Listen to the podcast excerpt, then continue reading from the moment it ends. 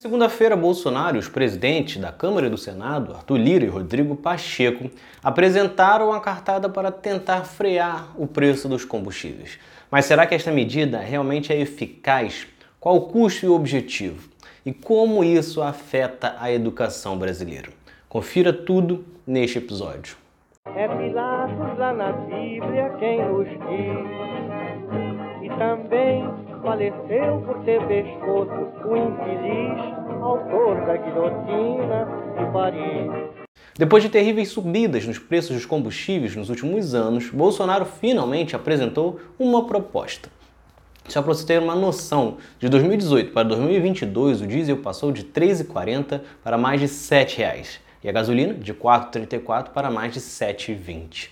Para conseguir esta redução, Bolsonaro apresentou uma lei que coloca um teto no ICMS em 17%. Paralelo a isso, este imposto seria zerado com o governo pagando parte da quantia que iria para os cofres dos estados e municípios.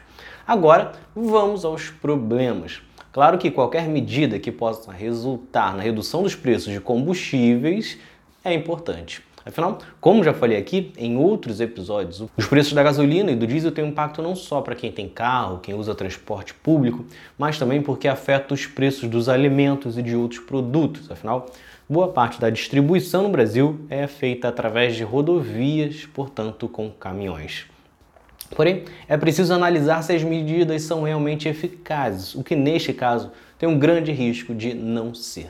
Isso porque especialistas que você confere no link aqui na descrição apontam que o corte de preço pode chegar a até no máximo um real por litro diante dos sete reais vistos hoje. Vai variar de acordo com os estados, com a maioria ficando em uma redução de 50 centavos e um real. Em um primeiro momento, é claro que faz alguma diferença no bolso. Só que ao zerar o imposto, ele não segura o preço. Ou seja, por conta do dólar e outros fatores, o diesel pode continuar subindo e esse ganho temporário acabar desaparecendo. E aqui não estamos falando de algo improvável, uma suposição pessimista de acontecer. Não, pelo contrário.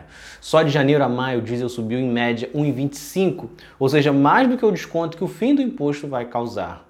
Além disso, a Federação Única dos Petroleiros apontou que o diesel pode subir de 7 para 10 reais no segundo semestre, ou seja, três vezes mais do que o desconto vai proporcionar.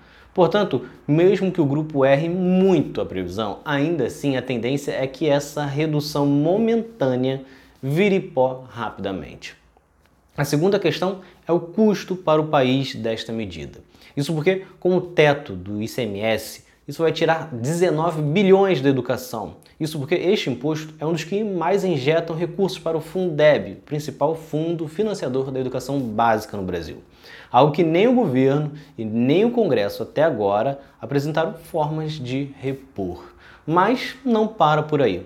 Além do corte na educação pela perda de arrecadação, segundo o ministro Paulo Guedes, essa lei terá um custo para o governo de entre 25 bilhões e 50 bilhões. Para isso, vai usar os lucros da Petrobras para bancar parte deste subsídio. Outra parte deve vir dos royalties do petróleo e até mesmo com a privatização da Eletrobras. Ou seja, na prática é como se o valor alto que você paga será usado para que o governo banque o subsídio por uma redução de no máximo um real nos combustíveis, que pode ser que rapidamente seja esmagada por outro aumento de preço, além de custar também a venda de uma empresa estatal. Aliás, talvez você realmente nem veja essa redução ou mesmo seja bem inferior. Isso porque não haverá nenhum controle, nenhuma obrigatoriedade dos postos de combustíveis de reduzirem o preço. Logo, se em vez de reduzir 70 centavos no Rio de Janeiro, o posto decidir por baixar 30 centavos apenas e botar no bolso a diferença, ele poderá fazer.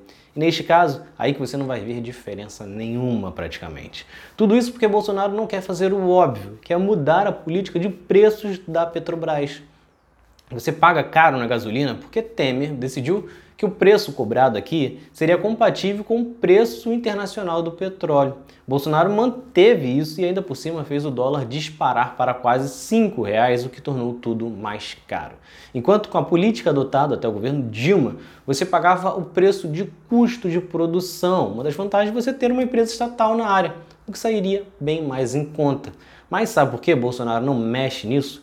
Porque precisa agradar o mercado e graças ao fato de você pagar tão alto pelos combustíveis, os acionistas estão faturando alto. Só em 2021 foram distribuídos 72,7 bilhões de lucros para os acionistas.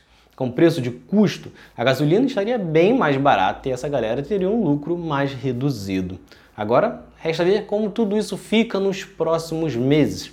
E vale destacar como isso é uma estratégia apenas eleitoreira, pois só é válida por seis meses. Então é isso. Se vocês gostaram, curtam, se inscrevam e assistam os próximos vídeos do outro lado da história. Valeu!